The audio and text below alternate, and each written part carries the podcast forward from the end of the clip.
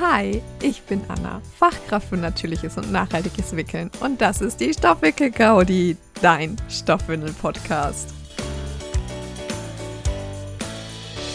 Willkommen zur Challenge zur Stoffwindelwoche 2022. Und ich glaube, diesen Satz habe ich gerade zehnmal gesagt, bis er funktioniert hat, ohne dass ich mich versprochen habe. Gestern hat sie schon gestartet, die Stoffwindelwoche 2022. Ich habe gestern keine extra Podcast-Folge gemacht, weil wozu? Es ging um das Thema, warum Stoffwindeln und dazu gibt es ja schon eine Podcast-Folge. Falls du dir jetzt denkst, was, da gibt es eine Podcast-Folge dazu, scroll mal so ein bisschen an den Anfang. Ich verlinke es dir hier auch gerne nochmal in den Show Notes, welche Folge das genau war. Aber heute ist Dienstag. Heute geht es um das Thema, welchen Stoffwindelfehler machst du garantiert kein zweites Mal. Es gibt für mich zwei Fehler, die ich garantiert kein zweites Mal mache. Fehler Nummer eins ist über die Höschenwindel keine Überhose anzuziehen. das ist mir tatsächlich, ich, also ich kannte diesen Fehler schon von Kunden, aber tatsächlich ist es mir schon auch passiert jetzt dann. Es war, glaube ich, noch im Wochenbett von meinem äh, kleinen Sohn jetzt. Aber ja, hm den Fehler mache ich kein zweites Mal. Und den Fehler, den ich definitiv kein zweites Mal mache, egal ob das jetzt zu Stoffwindeln ist oder zu einem anderen Babythema.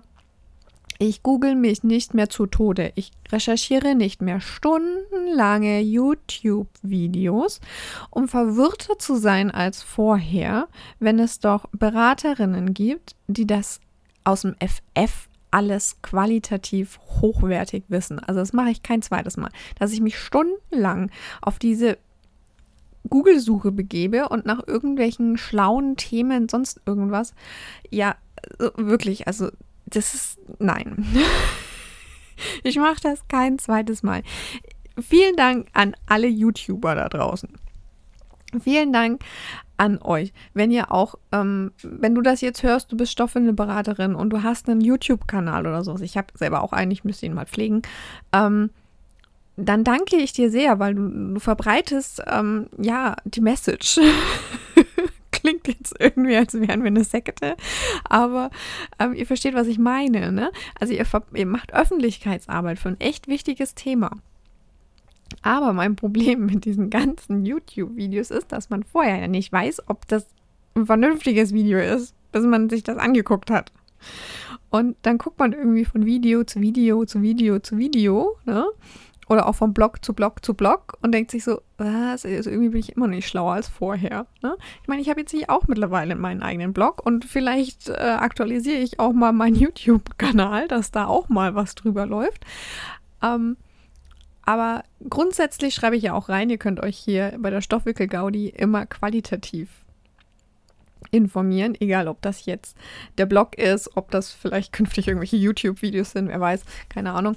Ähm, das könnt ihr hier alles und das könnt ihr alles kostenlos und das ist super, das ist cool. Ne? Aber wie gesagt, man weiß es ja vorher immer nicht. Und ist das jetzt wirklich die Frage? Also ist das jetzt auch die Antwort auf die Frage, die ich suche. Also ich hatte ja dann auch eine spezifische Frage in meinem Kopf und habe dann nach dieser Frage 30 YouTube-Videos geguckt, vermute ich.